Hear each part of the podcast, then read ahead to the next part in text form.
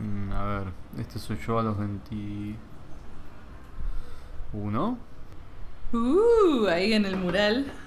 Acá tengo pelo largo. Esto es, bueno, esto es hace. Esto es el 5 de enero de 2010. Tipo, todavía te- creo que tengo esta musculoso todavía. Ah, tenías el pelo largo ahí. Sí, atado. Ah, O sea, hay mechones ahí que ya están perdidos en el tiempo.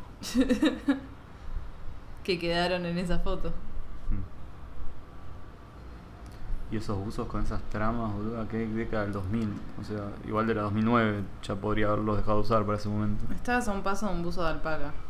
No, nunca usé esos. No, por eso. Estabas a un paso con esa trama de buzo. Bueno, eh, la verdad, Ezequiel 2009, Alto Veo, no. Te extrañaremos. Gracias, Ezequiel de 2009. Pero ahora tenés como el look de un hombre que ha vivido. Ahora tengo plata. Tangente. Capítulo 6. Varones.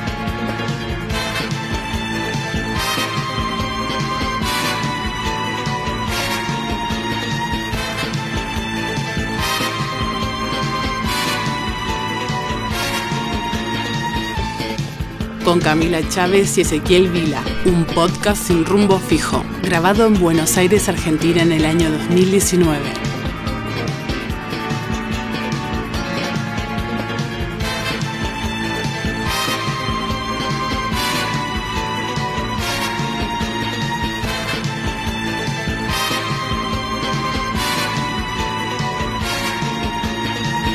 No sé cómo te lo tomaste vos el capítulo de hoy. Eh, yo intenté hacer una investigación Sí. mínima como para hablar con un- alguna opinión un poco informada y no solamente eh, quedarnos en... Lo anecdótico. Sí, tengo mucho, o sea, mi, mi miedo hoy, ¿viste? hemos empezado capítulos hablando de lo que tememos que salga mal. Mi miedo hoy es que esto sea una eh, sesión de terapia mía. Este, Tuya específicamente. claro, claro, que esto sea como yo quejándome de las cosas que me molestan de... Bueno, la de los miedos medio que fue mi sesión de terapia y de hecho nos mandaron por, por Instagram un mensaje eh, muy iluminador que yo traté con mi terapeuta, así que gracias a quien mandó ese mensaje, O se sea, ya agradece. este podcast se hizo mucho bien a nosotros, o sea... Ya está rindiendo sus frutos. Pero bueno, mi, mi miedo era ese, como que nos quedásemos mucho en el- la literatura del yo, eh, y en la mía particularmente. Y entonces quise ir a, a investigar un poco más. Y lo que me pasó, no sé qué, cómo lo viste vos, es que nosotros, bueno, el episodio se termina llamando varones, pero en realidad el, el working title y nuestra idea inicial era amigos varones, Ujú. específicamente. Sí. Y justamente yendo a buscar bibliografía al respecto y estudios de género, o bueno, hay que ver si entran dentro de los estudios de género los men studies. Eh, ¿Viste algún estudio acerca de sobre si entran dentro de los estudios de género? o sea, tenía una parte larguísima, me, bajé un libro, me bajé varios libros y estuve hojeando un par de Chris Hayward y creo que se llama así, Hay- Haywood. No sé quién es. Eh, yo no lo tenía, lo, lo vi citado o lo escuché en el podcast de Tamara Teneman y Diego Tajer de Construides, que es uno de los podcasts que escucho acá. Eh, Tamara lo cita bastante y está, está bueno el libro, pero me encontré como eh, con una aproximación demasiado sociológica que no era por ahí la que estaba interesada. O sea, como que me encontré mucho sobre la vida pública de los hombres sí. y muy poco sobre su vida privada. Eh, y mucho sobre vínculos, pero muy, o sea, vínculos en un sentido más laborales, amorosos, la imagen que dan, pero no tanto de lo que me, me interesaba más que, que tenía que ver con la amistad. Bueno, me parece O sea, ser como un igual vacío estoy exagerando. en la bibliografía y en la Sí, vida en general. Estoy exagerando igual porque claramente hablan mucho de la sociabilidad de los varones y de, de alguna manera cómo nada, la masculinidad está construida mm, como un vínculo, como, se construye como algo, digamos, en función de los pares, digamos, eh, para simplificarlo mucho. Eh, por lo tanto, o sea, la, la amistad masculina es como que está en el centro de la construcción de la masculinidad. Sí. Eh, pero no me encontré con justamente esos resquicios que son los que creo que en nuestras charlas previas eh, más nos interesaba. Como de. eh, bueno, para entrar directamente, o sea, estos estudios como que parten de una idea que intentan discutir, que es la de la crisis de la masculinidad. ¿Dónde la sitúan? ¿En una cuestión temporal? Hablan como de esta idea que está instalada desde los años 80, 90 Sí. de la crisis de la masculinidad. Eh, pero la verdad es que discuten bastante con esa idea, no es que la aceptan y dicen sí, la, la- la masculinidad está en crisis. De hecho, un poco la tesis, por lo menos inicial, del, del libro de este chabón, de mm, eh, Haywood y eh, Man Masculinity, and no sé qué, Garcha, eh, es que no está ni en pedo en crisis la masculinidad y que simplemente hay como nuevas formas de, de- de la masculinidad y que una de las virtudes, si se quiere, o de los yates de la masculinidad es reinventarse y poder cambiar su esquema de valores para seguir siendo básicamente la ideología de la dominación patriarcal. Claro. Como el capitalismo que se reinventa Exactamente. para readaptarse. Entonces es como sí, bueno, hay varones que eh, pueden quedarse en su casa y que pueden criar eh, a sus hijos mientras sus mujeres van a trabajar y un montón de otros sí y, y nuevos, pero eh, en definitiva lo que sigue primando es el sistema de opresión por parte de los varones hacia las mujeres. Claro, estos nuevos roles no hacen que se desmantele el sistema eh, de fondo. Claro. Y lo que sí estuvo interesante ver es como ciertas perspectivas de teoría, pensar el rol de los varones en, en las transformaciones mm, o dentro del marco de los estudios de género. ¿Cómo, cómo ser aliado sería la, la- la pregunta? O sea, y hay como distintos posicionamientos, eso me pareció interesante. Como que hay una postura más de eh, reeducar y Sí. de, bueno, tratemos de eh, aprender nu- nuevos valores y nuevas formas de relacionarnos que sean más igualitarias y que estén más en línea con las propuestas del, del feminismo, Sí. eh, que es un- una visión como más compartida. Eh, y después hay como una visión más, más, eh, más TERF, capaz. no, no, es ta- no es TERF, más RADFEM. eh, más radicalizada Sí. que básicamente lo que leyendo estos- este feminismo de la segunda ola, la- el posicionamiento de estos varones sería eh, renunciar a sus privilegios, o sea, de alguna manera. Eh, o sea, no, no tratar de, de reeducar, sino de salir de toda posición de poder directamente. Eh, que obviamente esto tipo, no condujo a ningún lado. No, o sea, es suena, como- como- suena muy inviable. Sí, sí, sí. Y aparte mismo las, las Radfem no, no- no pueden estar de acuerdo con eso. O sea, es como una respuesta de Radfem que las Radfem se la pasan por el culo porque no, no puede ser así. Este, Perdón, Radfem, feminista radical. sí, sí. No quiero entrar en, definiciones glosa, sí. de glosas de... O sea, hay muchas cosas que supongo que vamos a ver por sobreentendidas porque entendemos que la discusión en este momento, en finales de 2019, está en Incluye todas estas. Está en un escalón que ya Sí. lo damos por hecho y creo que tampoco vos y yo somos como las personas como para reponer eso. No, no, en lo más mínimo, Si no nada. saben de qué estamos hablando cuando hablamos de olas del feminismo, qué sé yo, vayan a escuchar otro podcast porque va a dar un montón. De construides, por ejemplo. Por ejemplo, de Construides, eh, que lo expliquen mucho mejor que nosotros. Que leen la Este, bibliografía en serio. Exacto. no como nosotros. Eh, pero bueno, medio que si lees Twitter tenés Sí. que estar al tanto de qué estamos hablando. sí, una idea, aunque sea. Sí, no- Pero por, nosotros... por si quieren googlear más allá. Sí, sí. O sea, yo la realidad es que no sé nada de estudio de género, nunca me puse a estudiar en serio, leí algunos textos más o menos canónicos, como Ujú. no sé, Haraway, algo de Butler, algo de, no sé, algo- cosas más, eh, fuentes secundarias, si Sí. se quiere.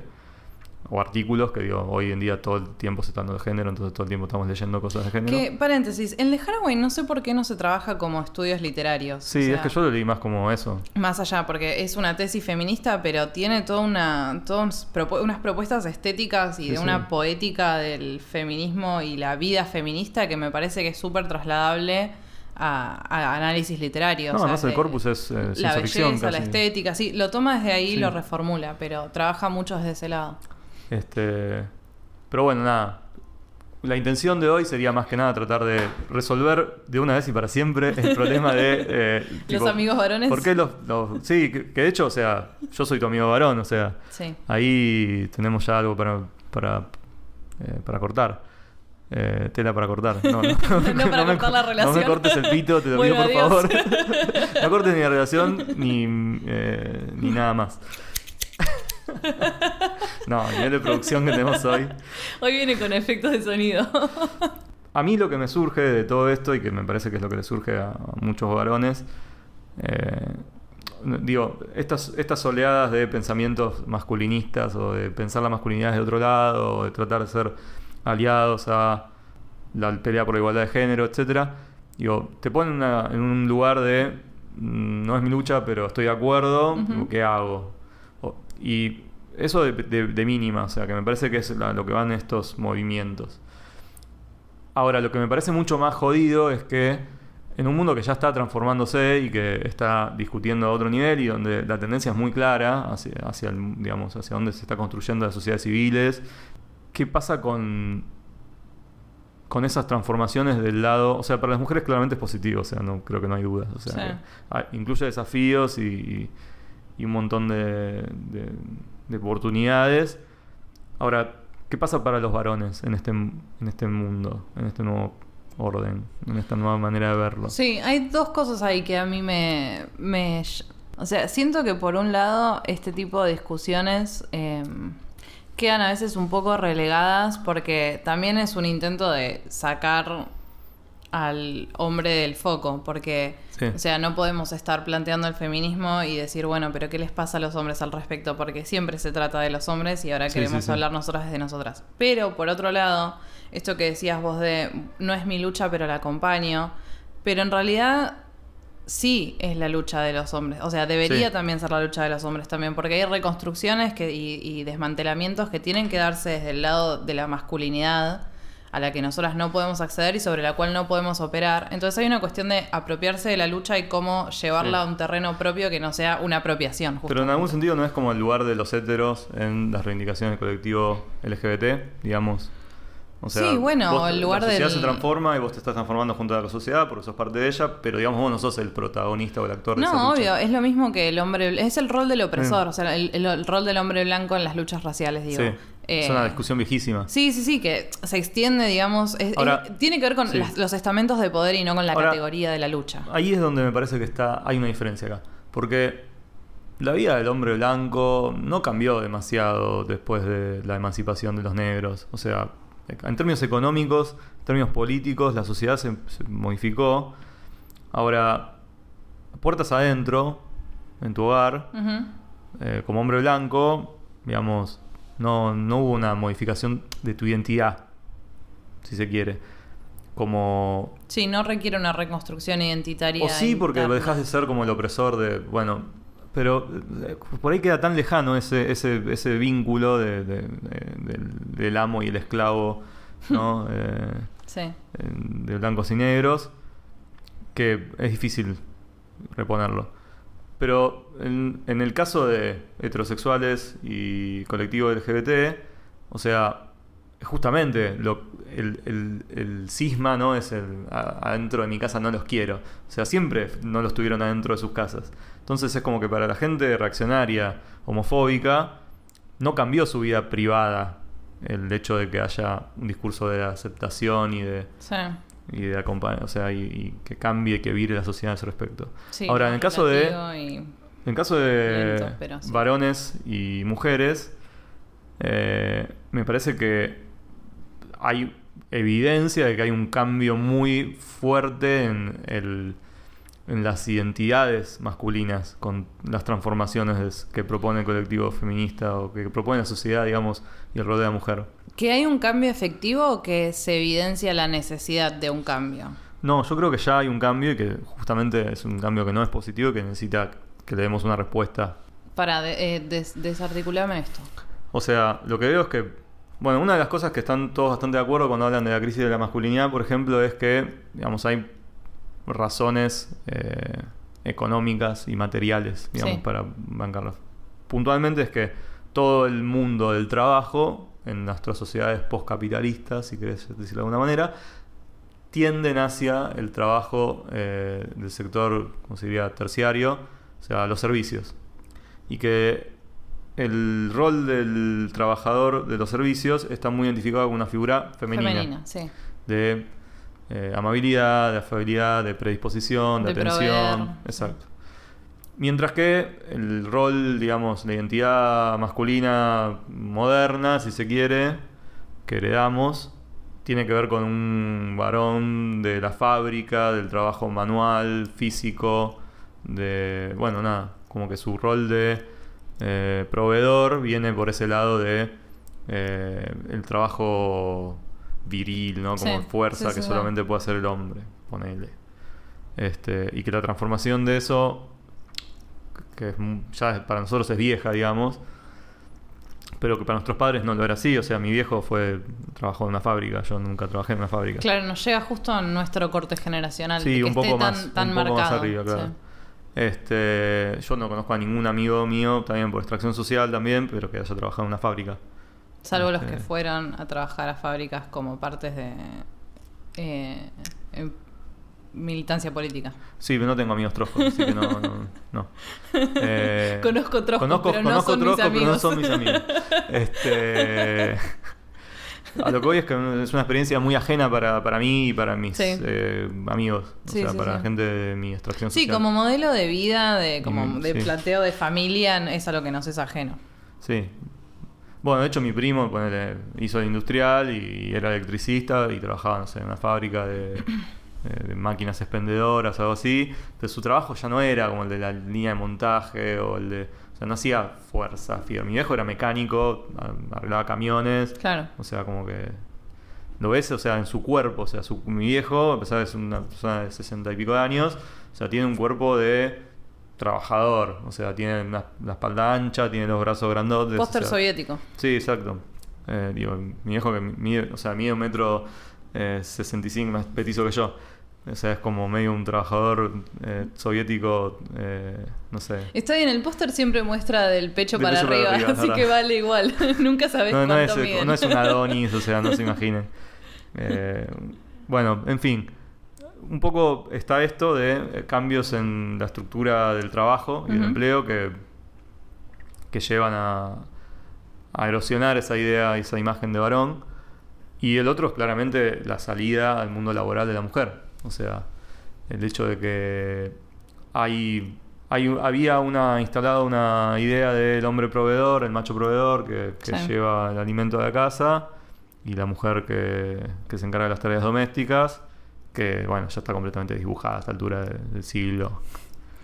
O sea, sí, está desdibujada retóricamente, pero en la práctica, a pesar de que el hombre no vaya a la, a la fábrica, sigue habiendo un montonazo de mujeres que son amas de casa, que solamente se dedican al trabajo de ser amas de casa, que no salen a la calle o que incluso salen a la calle, pero Sí, sí, su rol primordial sigue siendo el trabajo Por ahí una, en las casas. Una, una salvedad que habría que hacer es que está- yo como que estoy recortando mi experiencia y la de los hombres que tengo Sí, cerca, que es una burbuja. ¿no? Bueno, a, es- e- a eso iba en realidad. Vos no tenés ninguna amiga que sea ama de casa y que se quede todo el... ¿O sí? Eh, conozco un par. Yo no tengo Sí. ninguna persona cer o sea, no Cercana. cercana que, que haya elegido esa vida o que haya caído en esa. No, no es lo más común, pero sí conozco un par de, un par de chicas tipo contactos del secundario que, que sí, eh, que ese es su modelo de vida. Por eso, Pero es raro ya a esta altura. Sí, sí, pero No por es eso también, también por eso lo marcaba discursiva, la diferencia discursiva, porque me parece que es muy de la retórica de nuestra época que la mujer no se dedica solamente al trabajo de casa, sino que bueno, todo esto que decíamos recién.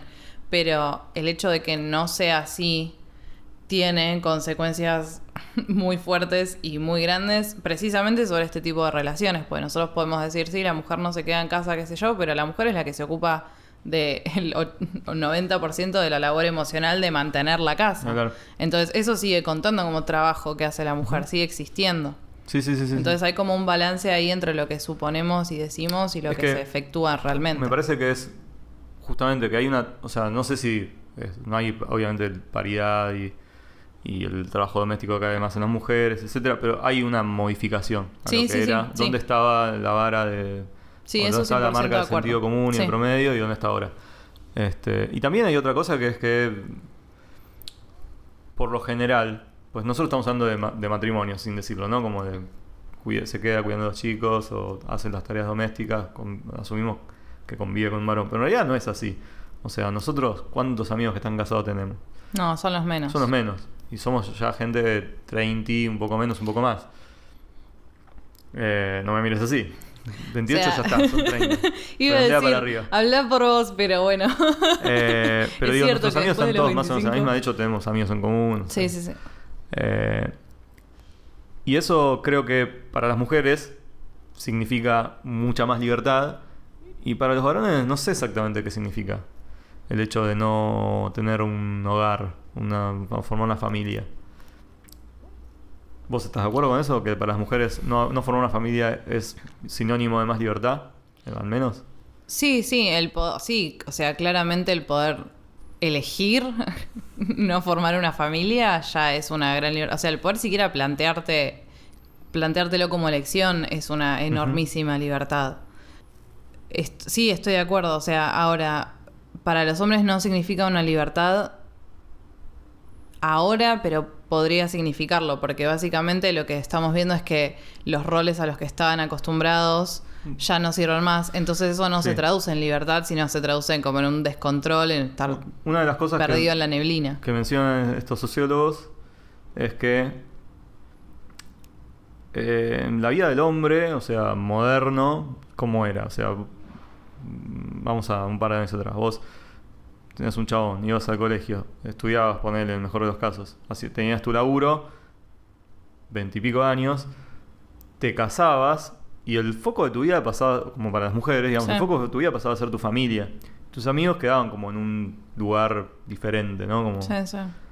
eh, el trabajo y la familia. O sea, y para los hombres había menos espacio para la sociabilidad, si se quiere, para formar vínculos y para tener eh, amistades, fuera de esos dos esquemas, fuera del trabajo y fuera de la familia. En cambio, para las mujeres, eh, la vida doméstica les permitía tener algún tipo de sociabilidad con Sí. las vecinas, con, Sí, con sus otras amigas, mujeres. visitar a otras mujeres. O sea, como los lazos de sociabilidad entre las mujeres eran mucho más estrechos.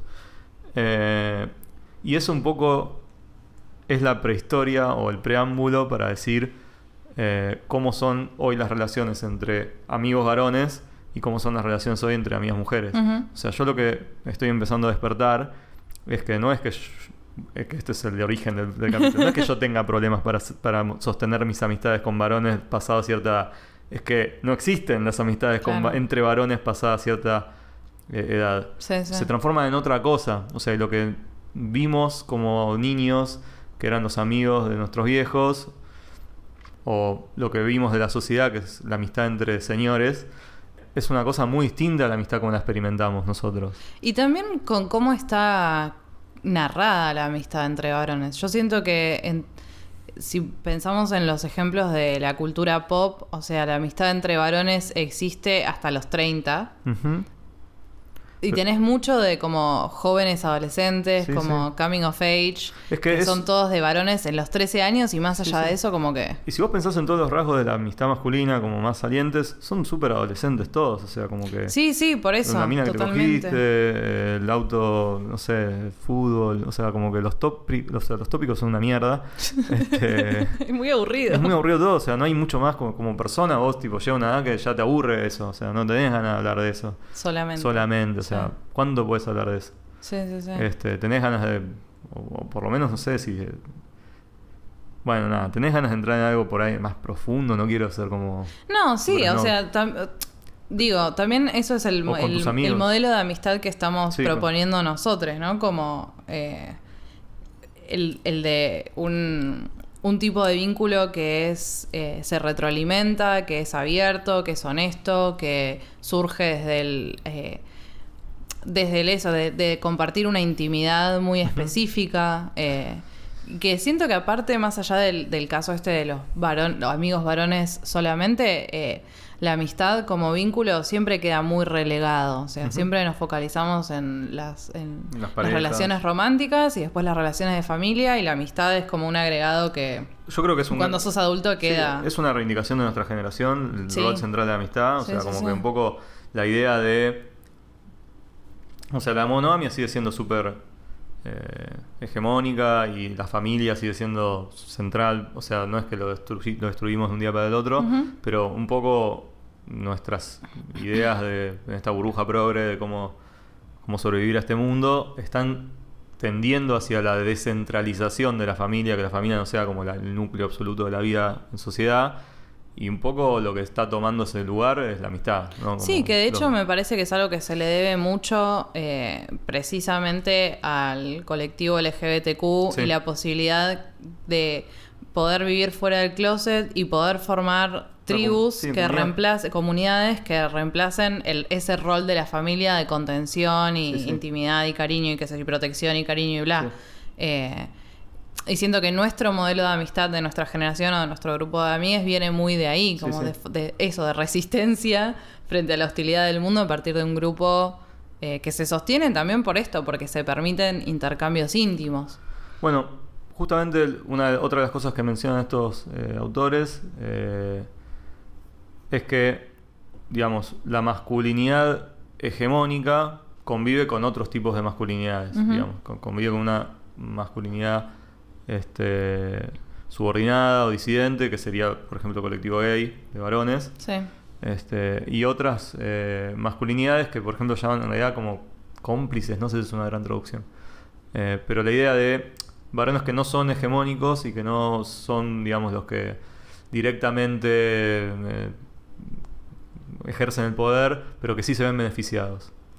Este, que serían como la mayoría de los chabones, o sea, como que no están en posiciones de dominación y que no, no son poderosos y no tienen toda esa imagen del ideal masculino, de tener plata y bla, pero que se benefician, digamos, de que sean esos varones los que dominan el mundo. Claro, como que en la escala de la opresión eh, no están arriba Claro. de todo, pero están más arriba que el Serían, por ejemplo, los incels, o sea, que los chabones, Sí. o sea, no se sienten eh, como marginalizados del sistema, no lo son. Eh, obviamente no están ejerciendo las altas esferas del poder, pero se ven beneficiados por Sí. que el mundo, digamos, el mundo patriarcal. Sí, la estructura patriarcal. Este, y después otras masculinidades más marginales que, o sea, que es difícil definirlas, pues justamente es donde termina entrando la mayoría de los casos que no son tan paradigmáticos, como, no sé. Eh, o sea, bueno, una de las cosas que dicen también es como que la masculinidad, digamos, no es eh, monopolio absoluto de los hombres. Que las mujeres también ejercen masculinidad. Pueden tener Uh. eh, pueden tener eh, per- actos per- performativos masculinos. De hecho, es clarísimo, por ejemplo, con las mujeres que acceden a eh, altas esferas de poder sin tener conciencia de género, digamos. Sí, bueno, Que los clásico- jefes, ¿no? Las jefas se comportan como los chabones. Sí, sí, sí. Eh, No, o sea, el, el- el clásico problema del feminismo blanco, que es que siempre se va a aliar con el poder heterosis patriarcal, porque está más cerca de eso que de una mujer gorda, negra, lesbiana, entonces se va a beneficiar más de acercarse a ese centro de poder que de redistribuirlo. eh, y otras. y otras. Eh, bueno, nada. O sea, como que podemos hacer esa distinción. Ahora, me sigue quedando como... Dentro de este esquema de masculinidades eh, hegemónicas, cómplices, eh, subordinadas, marginales, eh, yo digo, bueno, yo, o sea, claramente la- en alguna medida soy cómplice, porque digo, vivo en un mundo que experimento como varón y, y accedo a muchos de los privilegios, eh, si no a casi todos, este, por ser varón, por el simple hecho de ser varón. Eh, pero sí- Heterosexual y cis. heterosexual y cis, o sea, y blanco, y bueno, no sé, como que no, no me queda mucho más eh, por pedir de privilegios. Eh, clase media. o sea, Educado, sí, bueno, educado, bla, bla, etcétera. Eh, ya pueden odiarme y cancelarme. por eso. Pero de alguna manera es como que uno, o sea, yo por ejemplo tengo ese recuerdo de que los tópicos y los, los el paquete de ser varón, Sí. la verdad es que a mí me embolaba bastante y me, me, me jodía de pibe, o sea, de muy chico. O sea, la idea de eh, los pibes, el grupo, eh, el fútbol, Sí. eh, tocar culos, o sea, como que nunca estuve muy de, nunca estuve de acuerdo con eso. O sea, ya de chico me hacía ruido y no me lo fumaba y, y para mí era difícil socializar muchas veces con pibes que eran mis amigos Sí, sí, sí. eh, por tener que, digamos, acompañar muchas de esas Sí, Este, tener que entrar en ese juego para tener- ser parte del grupo. Exacto. Y, y creo que le pasó a muchos de mi generación. Y digo, ¿a dónde fuimos a parar con todo eso? ¿Qué si hicimos algo con todo eso? Y la verdad es que sí. O sea, como que uh, alguna disidencia, digamos, menor, eh, ocurrió en esos ámbitos. Y por algo digo, yo no me dediqué a estudiar administración de empresas y a tener tipo un coche bien pista Sí. pegado al piso. Este, ni hice de, de los cantos de te vamos a romper el orto en la cancha como no Cuando y- vas a la y- cancha lo cantás. y tampoco me casé no no no eh, me callo en esos, en esos- soy muy progre soy progre nivel Cru- 5 cruzás los brazos. igual tipo hay uno de Lanús que me causa mucha gracia que sí lo canto porque es como es demasiado es como es como quiche ¿entendés? Son Como- todos los es- tropos. eh, qué feo que ser hincha de Granate. En una villa tenés que vivir. Tu hermana revolea la cartera, tu vieja chupa pija por ahí. Ah, o sea, O sea, todos. tiene todo esa Todos. Sí, sí, hermoso. Eh, bueno, yo creo que hicimos algo. Y creo que la fuga, cuando yo era adolescente, para no ser eso, era ser nerd. Claro. O sea, básicamente. te- o sea, no, no lo reivindicábamos porque no sabíamos que era un. eh, que teníamos que estar orgullosos, pero. O sea, era como el anti-chabón. O sea, no la ponías. Era como medio infantilizado. Como que te gusten los jueguitos o que te gusten, eh, no sé, el anime. O. Eh, o el rol, o como que eran cosas medio raros y que no te ibas a levantar una minita así, o sea, Sí, no, sí. no ibas a transar si hacías esa. Porque Tenías a que las chicas no les gustan los no, videojuegos. tenías que aprender a bailar tipo medio como Chayanne y no, no sé si tenías eso, pero o sea, o- aunque sea tenías que, entrar, tendrías que entrar a algún estereotipo, ¿no? De, no sé, a las, a las chicas de mi edad cuando yo tenía 15 años, no sé qué les gustaba, nunca lo supe, digamos. Sí. Eh, pero seguramente que no era, y por eso sí puedo dar fe, eh, jugar Dungeons and Dragons. O, En una comiquería o con ver los culo. Anillos, o sea. eh, no era. O sea, y eran territorios además muy masculinos, o sea, en ese momento. Este. Y digo, todos mis amigos que eran igual de, de ñoños y de no bañarse. No, yo me bañé. Eh, Tus amigos no, pero vos sí. no, mis amigos también. Eh, un poco como que te daba un poco de- un toque de vergüenza eso, pero al mismo tiempo la pasábamos muy bien y era notorio que la pasábamos mejor juntándonos a jugar rol el viernes en la casa de mi amigo Caco que yendo a a Drogué Chico a bailar. Bueno, pero Como- precisamente, o sea, esa cuestión de las, la seguridad y el espacio de refugio, de no estar inmerso en los parámetros de la masculinidad estándar, digamos, eh, también implica una exclusión de las mujeres, porque el, el interés por las mujeres está muy pegado a ese tipo, de- ese otro tipo de masculinidad que, que decimos Totalmente. de ir O sea, yo me acuerdo de que cuando yo iba a jugar Magic a una comiquería de Lomas que se llama Eternia, creo que sigue existiendo, y había una chica que iba a jugar Magic ahí. ¿Y cómo la trataban? Eh, obviamente, o sea, la pobre piba se tenía que fumar a todos los tarados esos, que eso sí, muchos no se bañaban. Eh, Sí, que seguro se la querían levantar, pero también la pero odiaban por estar ahí. por- la rebuleaban por estar ahí. Y de hecho, como que la piba esa fue a Cupido. eh, y, y fue como que no volvió más a la comiquería porque posta la descansaron mucho por haber ido a Cupido. Este, Qué soretes. Sí, mal. Eh, y así con un montón de, de chicas que, de hecho, o sea, ponerle que esta piba era como una nerd como nosotros. Sí. eh, del otro lado, o sea. Pero recuerdo como muchas pibas o sea, com- comunes y corrientes completamente, o sea, con una sociabilidad, digamos, muy estándar, como muy eh, hegemónica en su manera de vivir la feminidad, que por ahí se interesaban por qué carajo estábamos haciendo, porque era raro y, no sé, la gente tiene intereses, o sea, no es que era una, una sitcom de...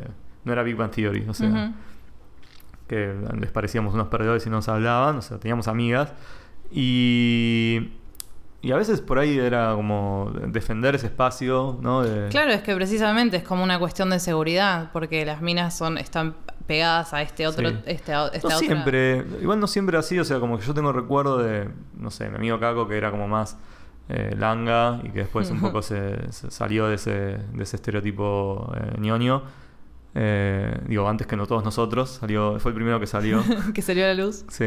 Eh, El chabón como que, no sé, quería enseñarle a jugar Magic a las pibas y pensaba que eso era medio canchero, ¿entendés? Sí, como que tuvo, elegante. claro. Como los que aprenden magia para Claro, claro. impresionarte con unos O truquitos. sea, como que fracasó, obvio, pero lo intentó y siempre fue muy amable con todo el mundo, Sí. digo, con No, todas las chicas lo, para... lo que iba a decir, que decías recién esto de performar la, femeni- la sociabilidad femenina de estas pibas que por ahí se acercaban, que me parece que también en gran medida es porque, o puede, ser- puede entenderse como una forma, no porque las pibas sean menos nerds, sino porque estamos más socializadas para performar esa, so- esa sociabilidad.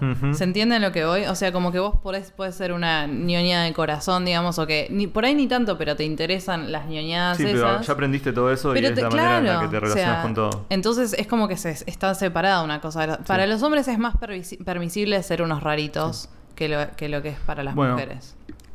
Y más allá de, de ese, digamos, de esa pequeña incidencia, si se quiere, o que la podemos discutir igual, porque después los ambientes esos efectivamente son súper tóxicos y de hecho hoy, tipo, no sé, los videojuegos online, o sea, son una cloaca y nadie podría decir que ahí hay como algo que no sea la masculinidad hegemónica. Sí.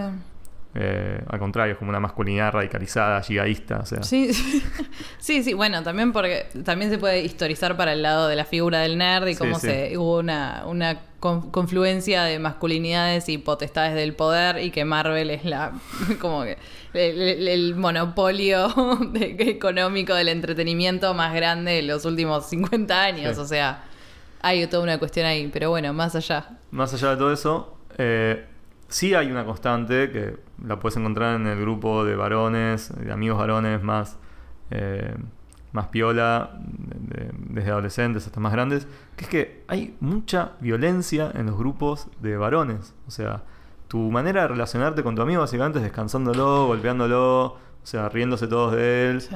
Eh, o sea, la pequeña, más mínima diferencia la querés suprimir y la tenés que censurar. Este, y todos se ríen. O sea, como que hay mucho de, de violencia muy, muy jodida. Yo, de hecho, recuerdo cuando yo era chico eh, que había como un discurso de que las mujeres eran todas víboras, ¿no? Y que se llevaban todas las amistades entre mujeres eran Sí. todas como todas falsas y que se hacían mierda entre ellas, como medio mingers. Todo. Sí, sí, sí. Eh, y no había como una. Y la, y la visión de la amistad entre varones era no, que somos todos un equipo de fútbol. Y como Compañerismo, compañerismo, hermandad, banca es que trapos. nada que ver, o sea, al chabón que le hacían bullying, le hacían el peor bullying. Y en realidad nos hacíamos bullying entre todos, todo el tiempo. O sea, era. eh, y me parece que sigue siendo, porque yo hasta hace muy poco era profesor y veía lo mismo. O sea, hay una cuestión entre esos años en los que eh, todo el tiempo estás viendo a ver qué le puedes decir eh, Es que para, para, mí bardear a el, tu compañero. el- el error es leerlo entre varones y mujeres, porque la violencia psicológica que yo experimenté, tipo creciendo con grupos de amigas, o sea, también estaba Sí. ahí, digo, tiene otras formas, pero existe. Pero me parece que es porque... Son o sea, adolescentes. Sí, o sea, pues a los 12 años no descubrís la empatía hasta que tenés como Vale. 20, o sea, es Sí. como que Bueno. sos una persona que está intentando sacar su propio dolor y se descarga con todos los que tiene alrededor. ¿Qué sucede? Cuando termina esa etapa por ahí, que digamos, ya no sos un pendejo, tenés, no sé, 18, 19, 20, o sea, un poco más grande, que un poco empezás a experimentar la empatía y te pasan cosas y qué sé yo. Lo que empieza a pasar en los grupos de varones es que paulatinamente cada vez hay más silencio. Claro. O sea, la- la- no es que la violencia viene a ser reemplazada por otra cosa, otro diálogo es como que no hay ninguna manera como de expresar algo que no sea como incómoda Hmm. para todos. Este, que un poco fue lo que a mí me pasó con mis compañeros y amigos de la secundaria, que empecé a notar como eh, con que algunos que ya no podía hablar porque no, no- no había ningún tema de conversación que no fuera como los mismos que hacía que tenían no sé, siete años atrás. Sí, o recordando los mejores momentos del secundario. Este, o sea, como que ya no fue de enojo, sino era como que sentía que como Sí, persona sí. no me daba nada. O sea, como que lo sentía muy eh, eso, como regresivo. Este, también estuvieron los ultra machirulos que ya no me fumaba más y que bueno, los quise dejar ver porque los quise dejar ver. Eh, pues no los toleraba. Eh, pero digo, incluso en otros grupos que sigo frecuentando y con gente que quiero un montón, un montón de años, es notable la dificultad de gente que la está pasando mal para poder expresarlo en grupos sobre todo. Porque Sí. por ahí con un amigo hablas como eh, uno a uno y hay un espacio para que se abra y para que sea más, eh, más intimista todo y, y poder hablar las cosas más en serio. Pero ya son tres y hay una incomodidad de no sé qué puedo decir que no. Bueno, es como la escena de eh, al final de Superbad cuando ellos vuelven y están en las bolsas de dormir y están a punto de dormirse, medio borrachos de emociones y qué sé yo, y se dicen te quiero. Y tipo, y al día siguiente es como si nada, es como siempre, solamente se puede dar Sí. en esos momentos de Sí, de- última privacidad. y- Extrema angustia. Sí, te extrema angustia, sí, O de secreto. tipo, borrachera, ponele, como mucho. Sí, sí, sí. Eh, y por ahí podés incluso tener un te quiero con un amigo, como un abrazo así bien de macho, fuerte. Chocando los hombros, No, no, un abrazo así como haciéndote... palmeando la espalda. Claro. Eh, pero lo que es más difícil es expresarte, Mm. poder eh, elaborar. En realidad a todos los varones nos cuesta por default eso, hablar con cualquiera. eh, pero entre hombres es como que se vuelve en un espejo de gente que no sabe decir cosas. Lo que le pasa. Este, Y porque no se repreguntan tampoco, como que no hay un... Es que cuando vos toda tu vida lo que aprendiste es que tu manera de, de relacionarte y hablar con nosotros es bardearlos, o sea, Sí. en el momento que querés dejarlo hacerlo es muy difícil. O sea, estoy recordando igual todo el tiempo a la novia de Un eh, amigo de un nuestro. amigo nuestro que tipo en un momento, o sea, cansada de escuchar al grupete este que todo el tiempo se mataba, se mataba entre ellos y decía, pero ustedes son amigos, o sea, ¿por qué se hablan así? ¿Por qué se tratan así? ¿Por qué se maltratan? Dijo, como Quiéranse. que- y fue un gran lo dijo, o sea, alguien lo dijo. alguien lo vio. Bueno, una heroína una, total. una rotura de la cuarta pared Sí, sí. impresionante. Sí, sí. Eh, Pero bueno, se vuelve como una cuestión, una marca de género. Todos lo vemos, pero nadie lo puede mencionar. O sea, el hecho de que los chabones nos tratamos mal. Sí. ¿Vos fuiste a ver petróleo? Fui a ver petróleo. ¿No es increíble la manera en la O sea, yo me sentí. Tipo, me sentí ultrajado. Sentí que, tipo, me habían espiado. ¿Sí? Me habían espiado toda mi vida. Y que, o sea, la experiencia de incomodidad de, de- de estar en un grupo de varones es la de esa obra de teatro. La banalidad absoluta. O sea, la banalidad absoluta. O sea, me daba vergüenza sentirme tan identificado. Y como, ¿cómo puede ser? ¿Cómo lo, su- lo supieron? lo descubrieron. Che, qué loco esto, porque para mí, o sea, eso es algo que yo siempre les envidié a los grupos de varones. eh, que por ahí están los cuatro sentados en algún lado y hablan de, o sea, cuatro, siete, lo que fuere. Y dicen dos pelotudeces que no significan nada y después están todos ahí sentados en silencio, pero siempre lo leí como camaradería, no como incomodidad.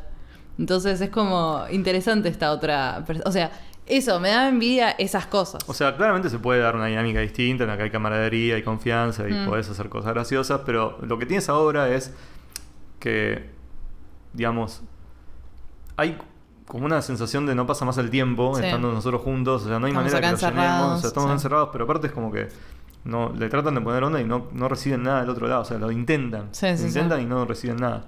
Y solamente tienen interacciones cuando se pelean.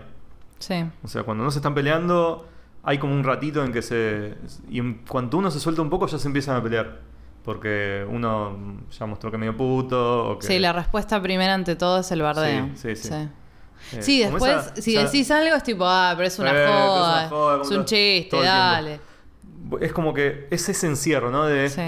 cualquier posibilidad de fuga ante este silencio eh, y, ante- y- y- y de sentir algo un poco más o de expresar un poco más, rápidamente hay como un corte, ¿no? Un- una obturación y un volver a lo anterior. O sea, te, te- te- te devuelve a la misma lógica de bardeo y silencio. Cada hombre es una isla. Eh, puede ser. ¿no? Igual, para, en términos de mm, más macro, o sea, ¿cómo lo leemos esto, este, este hecho del, del relacionamiento? O sea, ¿por qué?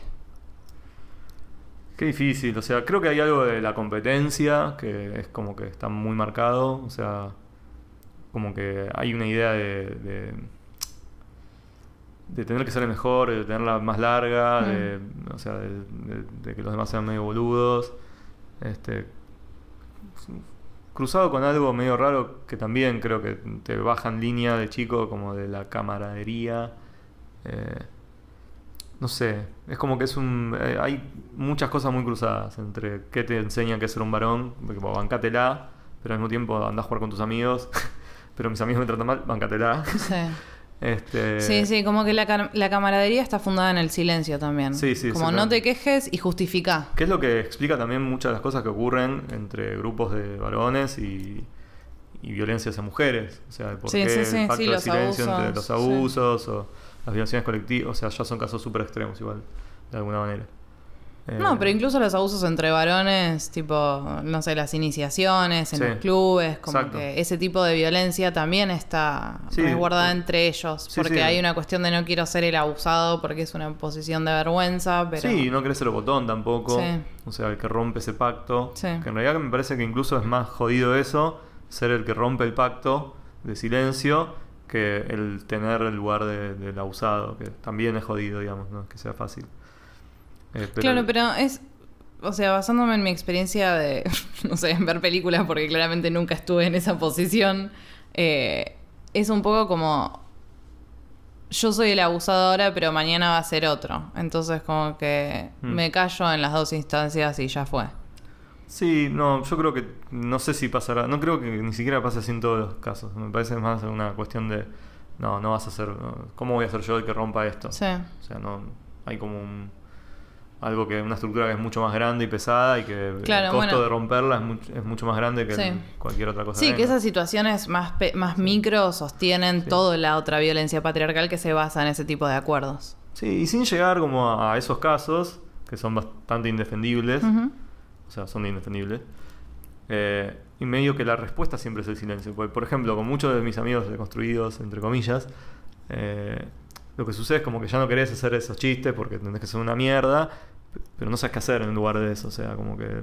Yo, como que tengo una. una- Bueno, loco, sean más graciosos entonces. tengo una, una comparación muy interesante que es eh, lo que me empezó a pasar cuando yo iba a dirigir a las chicas. Yo dirijo un equipo de fútbol femenino desde hace cinco años. Y, y yo, bueno, cuando empecé a dirigir a las chicas, muchas son mis amigas hace muchos años, eh, cada vez que terminábamos un partido, que jugábamos un picadito, o yo a veces ni siquiera jugaba, iba a ver, siempre terminaba y nos clavábamos una birra, un chori, charlábamos, íbamos a comer todos juntos, o sea, Sí. como... eh, y me empecé a dar cuenta que yo no hacía eso con mis amigos, o sea, con, con- con la gente que iba a jugar a la pelota. O sea, terminamos de jugar al fútbol con muchos eh, de la facultad o, o- o por ahí, digamos. Y como mucho tomábamos un juguito y a casa. O sea, No, que- malísimo. Y esas charlas eran las peores, o sea, Re como re aburridas, como de, che, ¿y vas a rendir algo este cuatrimestre? O sea, como re polite todo, o sea, Por nadie eso no hacían nada más. Con gente aparte que algunos eran amigos míos, eh, posta. Sí. No, también es eso, como que cuando sos chabón, conoces muchos chabones que son como, Friendly. claro, y que haces actividades por ahí muy específicas. Sí. O sea, de- está lleno de chabones que juegan a la pelota hace 10 años y juegan a pelota todos los jueves hace 10 años y nunca Nada más que charlaron de nada. Bueno, eso encuentro, como que las relaciones entre varones se basan mucho en, en ex- en eventos Sí. compartidos y no tanto en sostener espacios. Y a estos dos casos le sumo otro distinto, que es que cuando yo empecé a laburar eh, en una empresa hace un par de años, empecé a ir a jugar a la pelota con, con muchos de mis compañeros después del laburo. ¿Todos varones? ellos, no, era mixto. Eh, había como fútbol de varones y fútbol mixto. Sigue habiendo, creo. Y con ellos sí me quedaba a tomar birra, porque todavía tenían como esas- esos rituales. Sí. Pero claro, las conversaciones ahí sí eran las peores. O sea, era como, no, porque mi mujer, no, porque. O sea, era como, uy, Dios. O sea, La Jabru. Pref- claro, prefiero el silencio. O sea, bueno, no, en realidad, ¿sabes? O sea, en realidad no prefiero el silencio. Tomando el juguito tipo... Ahí sí tomamos una birra, comíamos un patty, qué sé yo. Pero última, o sea, como que era más revelador e interesante ir y hablar y discutir esas y, y traer ideas nuevas a esa conversación este, que las otras que estábamos todos de acuerdo, pero no sabíamos bien qué hacer con, con no, ese y aparte acuerdo. ahí hay otra presión que es como... Vos sos mi amigo y quiero que seamos amigos, pero esto no está funcionando. ¿Qué tengo que hacer? ¿Qué tengo que decir? O sea, yo me resigné a no tener más grupos de amigos varones. O sea, no es algo que, que sienta que pueda hacer hoy, sinceramente. Tener un grupo de amigos. ¿Sí? No puedo tener un grupo de amigos. ¿Pero quisieras? Eh, un poco extraño eso, o sea, era como parte de mi sociabilidad y de mi vida. O sea, yo me fui así toda la vida hasta que dejé de serlo, o sea, Sí. no- tuve que aprender a dejar de serlo. Fue medio traumático, de hecho. No, no, es que me, me imagino, me imagino. O sea, yo tuve- tengo amigos, vos sabés, con los que tuve amplias diferencias eh, De todo tipo. emocionales en las que yo tipo planté cosas y, y me, me contestaron con ese silencio, con ese mira, a mí me parece que sea para tanto. Y un poco tuve que aceptar que, no quiero vivir con gente a la que le parezca Sí. eh, poco importante tener eh, Ese tipo de ese tipo de discusiones. y algún tipo de compromiso emocional, ¿no? De, de tener, de sentarse y discutir. Sí, Este, totalmente. Sí encontré como otra manera de, relacionarme con, con amigos, eh, varones, que tienen que ver más con del uno a uno, con, eh, con no tanto a través de los intereses, sino yo por ejemplo con Fabri, eh, que es un amigo que me hizo hace poco, digamos, dentro de todo, o sea, lo conocí cuando entré a laburar eh, a mi trabajo actual, eh, o sea, ya hace unos casi tres años. Con Fabri me junto, a, me voy a tomar una birra y el plan Fabri es que ese. nos hizo el logo, de- Nos hizo el logo de- del podcast, de gracias Fabri. Tangente, gracias Fabri. Te quiero mucho. Y puedo decirlo al aire. y no me Y avergüenzo. no me avergüenzo decirlo. Eh, con Fabri me puedo juntar y a tomar una Sí. birra porque sí. Con Sergio me puedo juntar a tomar una birra porque sí. Sergio, eh, jefe de redacción de revista Replay. Le mandamos un abrazo también. Eh, y podemos eh, juntarnos y todo bien.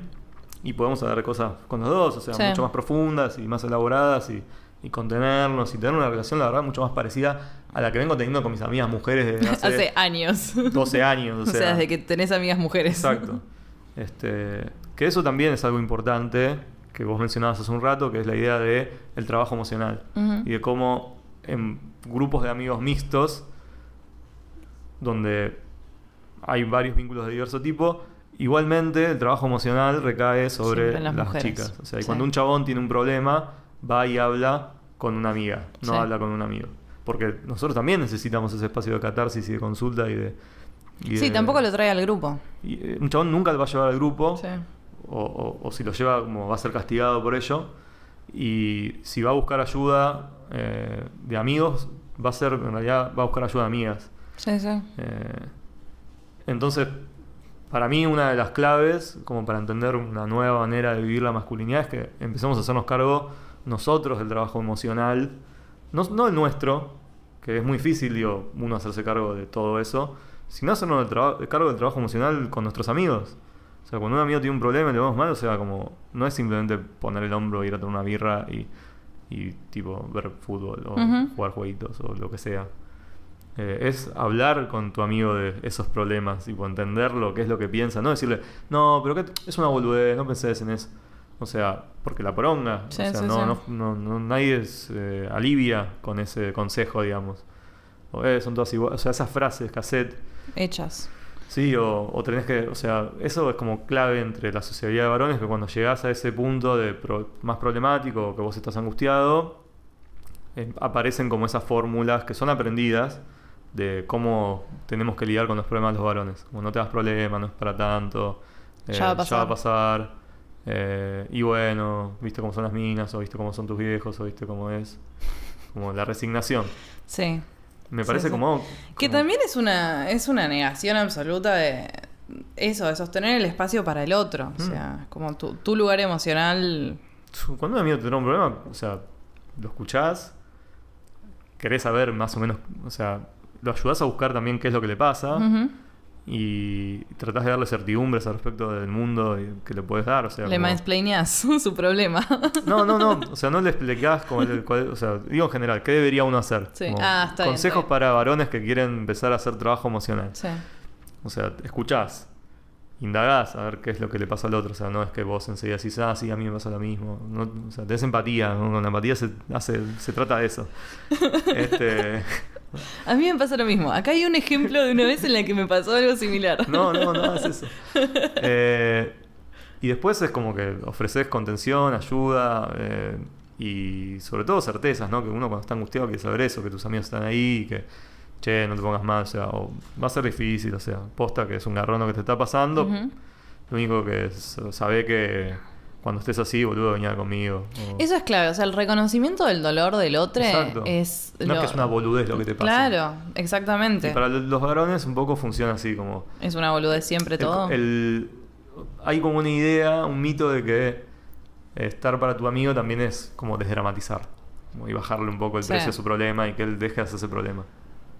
Bueno, a mí, como amiga mujer de amigos varones, lo que me pasa mucho es que por ahí mis amigos varones no se comunican bien entre sí y me vienen a mí con la información del otro amigo a medias, para que yo les diga a ellos qué es lo que le pasa al otro amigo.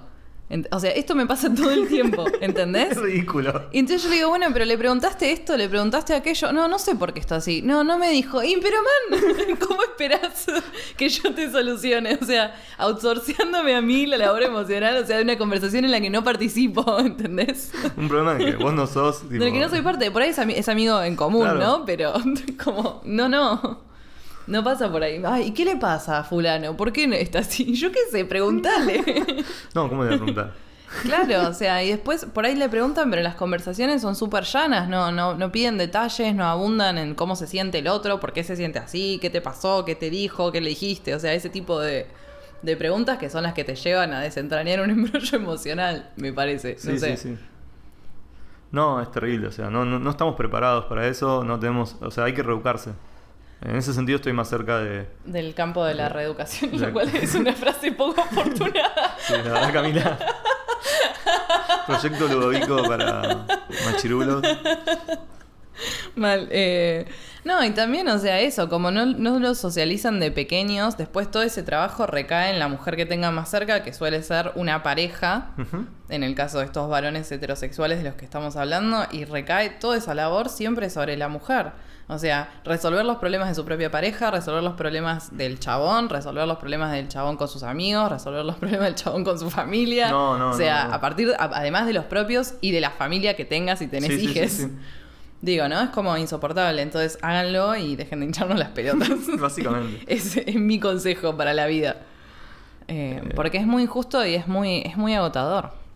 Sí, o sea, yo lo que encuentro, por ejemplo, que... No sé si, por ejemplo, las amistades entre... de- de- estoy seguro que no, que las amistades entre varones gays no, no tienen nada que ver con esto. O sea, no sé. Eh, No sé, no, no, no, no especularía al respecto, porque es un, es un tipo de intimidad en la que no participo. Sí, no. O sea, mis amigos gays son amigos míos que aparte son gays, o sea, no. Claro. Pero digo, yo creo que muchas de estas cuestiones de la violencia y del silencio, como, como su producto de cuando se suprime la cuando desaparece la violencia, eh, tiene que ver con, con una manera de, de- de habitar la sociedad y de salir al mundo que es muy propia de los varones heterosis. Sí. Que tiene que ver con esto, con... Bueno, un poco... Vamos a ir al momento polémico de. O sea, un poco... Mucho de lo que...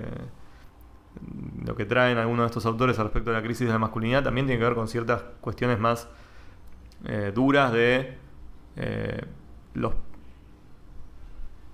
los principales excluidos nuevos, los principales nuevos excluidos de este mundo, del capitalismo eh, más eh, siglo XXI, eh, son los varones blancos. O sea, los nuevos excluidos de este mundo son ellos. Porque los otros sujetos políticos históricamente vienen recibiendo violencia, digamos. En Ay, cambio- pero los- para ellos es nuevo, para los varones blancos. Pobrecitos. Como que el varón heterosis se crió viendo y entendiendo que su lugar en el mundo era otro. Sí. Y que de repente todos estos este, rednecks que, que salen a bancar a Trump Sí. porque no tienen trabajo y porque eh, el Estado está sosteniendo a, eh, con, a base de subsidios a, Negros y a- a mujeres. negros y mujeres y travestis y lo que Sí. sea. O sea, están, lo que están queriendo reivindicar con, con esta, con esta giro a la derecha es, che, ustedes sean los que se matan de hambre y los que... Y yo soy el que tiene sea, una posición de nosotros, o sea, privilegio. el lugar, mi lugar en el mundo es tener ese lugar de privilegio y lo estoy perdiendo por ustedes. Que sabemos que no es así, además. Sí, o sea, sí, que los están dejando afuera son otros hombres blancos heterosexuales cis. Con más dinero con y más más, dinero, poder. más poder. Eh, pero el relato es ese. Sí, pero de todas maneras, en términos estructurales, siguen teniendo todos los privilegios. O sea, narra- discursivamente, desde la publicidad. Eso cambia mucho tu forma de habitar el mundo, porque yo creo que, por ejemplo, el colectivo feminista, lo que digo, más allá de todas las cosas que efectivamente logró y que eh, y, y los efectos concretos sobre la vida civil, también lo que te da como mujer, no sé, me imagino, es un relato, como una lucha. Sí. O sea, vos estás en una posición en la que estás luchando. Sí. O sea, que sos protagonista de tu vida de alguna manera. Estás Sí. luchando contra la opresión. ¿Qué mejor que ese relato? O sea, ese relato que. O sea, mejor que ese relato sería vivir en una vida. Que no que no hubiera y con- opresión, Claro, sería lo o sea. mejor. Pero, digo, Pero como relato de, Sí, sí, sí. de- de emancipatorio, es súper poderoso y súper vitalista y te lleva y te empuja a hacer cosas.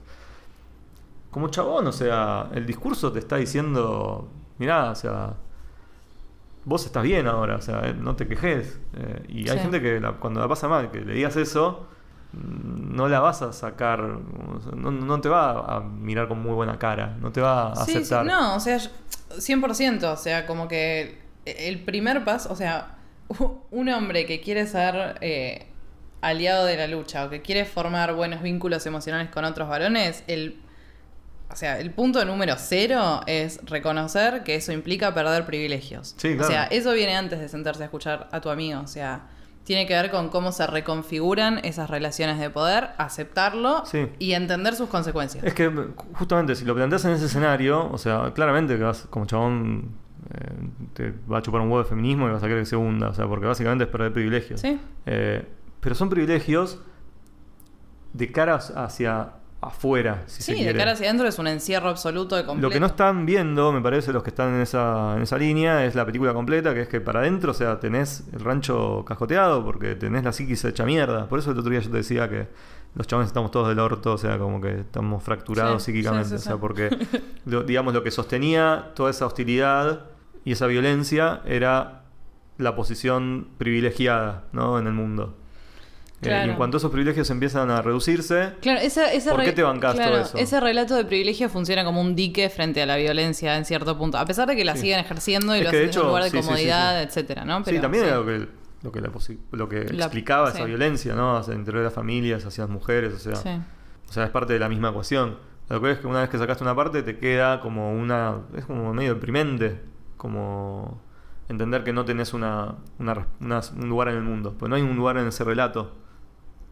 Cla- Este, sí, está bien, ya entiendo lo que Sal-. Salvo que Sí, sí, entiendas, sí. como entiendo yo, es que, bueno, nuestro lugar es reconstruir la, la idea de la masculinidad y la sociabilidad masculina de otra forma. O sea, Claro, no es, que, no es que no hay lugar en ese relato, es que el lugar que tenían ya no sirve más y hay que Adiós. armar uno nuevo como lo estamos armando todos los demás. Claro, exactamente. O sea, como que. Sí. Y bueno, por ahí tu lugar en la lucha no es el más épico, o sea, como el del monomito de que vos te enfrentás a todo. Pero de alguna manera, o sea, la, la salida me parece que viene por ahí, o sea, que vos te puedas hacer cargo de tus emociones, que puedas tener como la habilidad de poder construir vínculos, sostenerlos, hacer el trabajo emocional para, para que vivamos en sociedad y, y de manera íntima mucho mejor conectados y mucho mejor para vivir en comunidad, digamos. No, obvio, yo creo que también para que los cambios que nosotras y nosotros desde el feminismo impulsamos y queremos y buscamos, eh, en gran parte tienen que venir sostenidos por cambios en este tipo de cosas, o sea, en, en los vínculos entre hombres eh, que permitan cambiar los Claro. otros tipos de vínculos. O sea, está todo relacionado. Pero lo que me pasa a mí personalmente es que es como que en el orden de prioridades de la lucha no me dan ganas de ponerme a explicarle a los varones por qué el feminismo es bueno para ellos, No, ¿entendés? Como que no es mi rol. Y Para no me interesa tenerlo y me genera muy poca empatía. como que sí lo entiendo, entiendo que Claro, es yo- importante y me siento mal por mis amigos varones como personas específicas. Claro. Pero también es tipo, mira, vos estás viviendo para la mierda, pero es tu responsabilidad cambiarlo. sí. Es que yo lo que veo es que hay muchos chabones, clase media, hetero, cis, eh, progres, bla, que son aliados, ponele, y que están como apoyando y que incluso están casados y promueven dentro de su familia un cambio y que dentro de su estructura doméstica o de su formación, no, sé, como que están haciendo cambios, operando cambios sobre su vida posta Ujú. se están tratando de construir algo diferente. Y sin embargo, como que en el uno a uno con otros chabones tienen, tenemos todavía un- una deuda. Sí, y también está, es una cuestión de comodidad, porque si estás reconfigurando todos los otros aspectos de tu vida, que haya uno que se mantenga igual, a pesar de que te haga ruido, que no te Sí. conven- convenza, es como que tiene un poco de, Sí, eh, sí. de- eh, Es un poco reconfortante volver a esos patrones.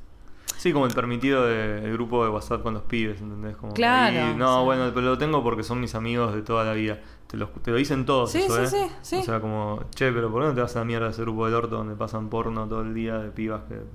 Y que aparte No, no, que, pero- que no te satisface emocionalmente, porque me parece que te da eso- bronca y te pone mal. Sí, o sea, el- pero el reconocimiento del propio dolor y de la propia angustia también es un paso necesario. O sea, entender que esas estructuras no te sirven y te causan dolor y después llegar al punto de decir, bueno, voy a romper con todo esto, como que eso también es trabajo emocional que los hombres tienen que hacer. Porque incluso si vos tenés una pareja igualitaria y tenés una vida doméstica en la que tratás de eh, inculcar estos principios y construirla de este cierto modo, o sea, si vos no reconfigurás la distribución de la labor emocional, esos roles se siguen repitiendo. Porque si vos decís, ay, sí, mi marido me reayuda en la casa, o tu marido te dice, ay, ¿por qué no me dijiste que hacía falta vaciar Mm. el lavaplatos? Como, no, man, vos vivís en esta casa, vos Sí, te sí. tenés que dar cuenta de que tenés que vaciar el lavaplatos, porque todo el resto del tiempo las mujeres están haciendo como el admin constante de cómo se sostiene. Y eso también es una forma de reproducir los roles patriarcales. Totalmente. Pero incluso el chabón que hoy está más deconstruido, que está más encima de eso, que eh, hacia. Que tiene una posición feminista hacia el mundo femenino. Eso es lo que, me Mm. pasa, lo, que, lo que me parece que es el clivaje. Sí, buen, buen sintagma. No lo tiene con el mundo eh, masculino. Y no puede hacer. Lo más difícil, lo más difícil de todo esto, o sea, no es levantarte y lavar un plato o eh, no fajar a tu mujer o. o- Se complica a veces. Eh, a veces ¿eh? es difícil. Como viene. Eh, lo más difícil es pararle cargo a un amigo. Es lo más difícil. Sí. Es el tener que vos dar el paso adelante y exponerte adelante de tus otros amigos y decirle, che, esto que está diciendo es, un, es desubicado. Y poner la cara de orto y que te digan, no, bueno, pero no, así no es un chiste. Mira, vos y yo sabemos que esto no lo dijiste como un chiste. O sea, replanteatelo. Sí. Es ser ese chabón es el papel más difícil y lo más jodido de hacerlo todo esto. Sí, que eso O es lo que yo le digo a mis amigos varones todo el tiempo. Esa es la labor que tienen que hacer, porque yo no tengo forma de acceder a esos espacios. A mí, yo no tengo la misma autoridad en la voz para decírselo a otros chabones. Y aparte, porque yo no lo quiero hacer. Es una paja ese laburo. Entonces, que lo hagan los mismos chabones. Eso es, eh, es lo más difícil y, y ahí está como todo el, par- el partido, para hacer una metáfora pueden entender nuestros oyentes. El partido más jodido, la final de la Libertadores. Que puedan entender nuestros oyentes hombres cis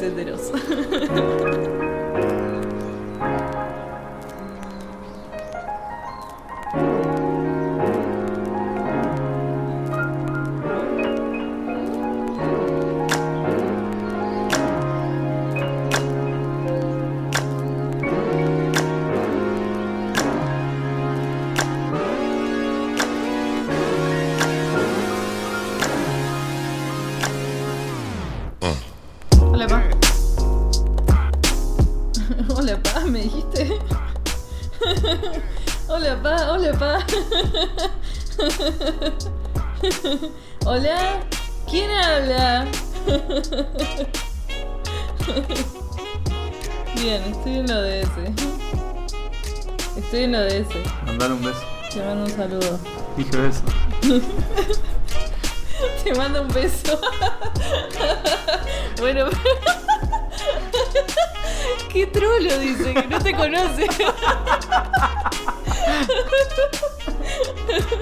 Encima tipo, ¿por qué yo tenía que editorializar de ese modo? Tipo, no, no considero que un beso sea apropiado. qué boluda. Bueno, nada, hablamos mañana. Te mando un saludo. No, mentira, te mando un beso. Chao, pa.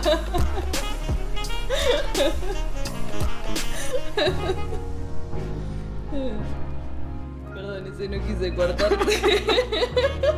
Está bien, está bien.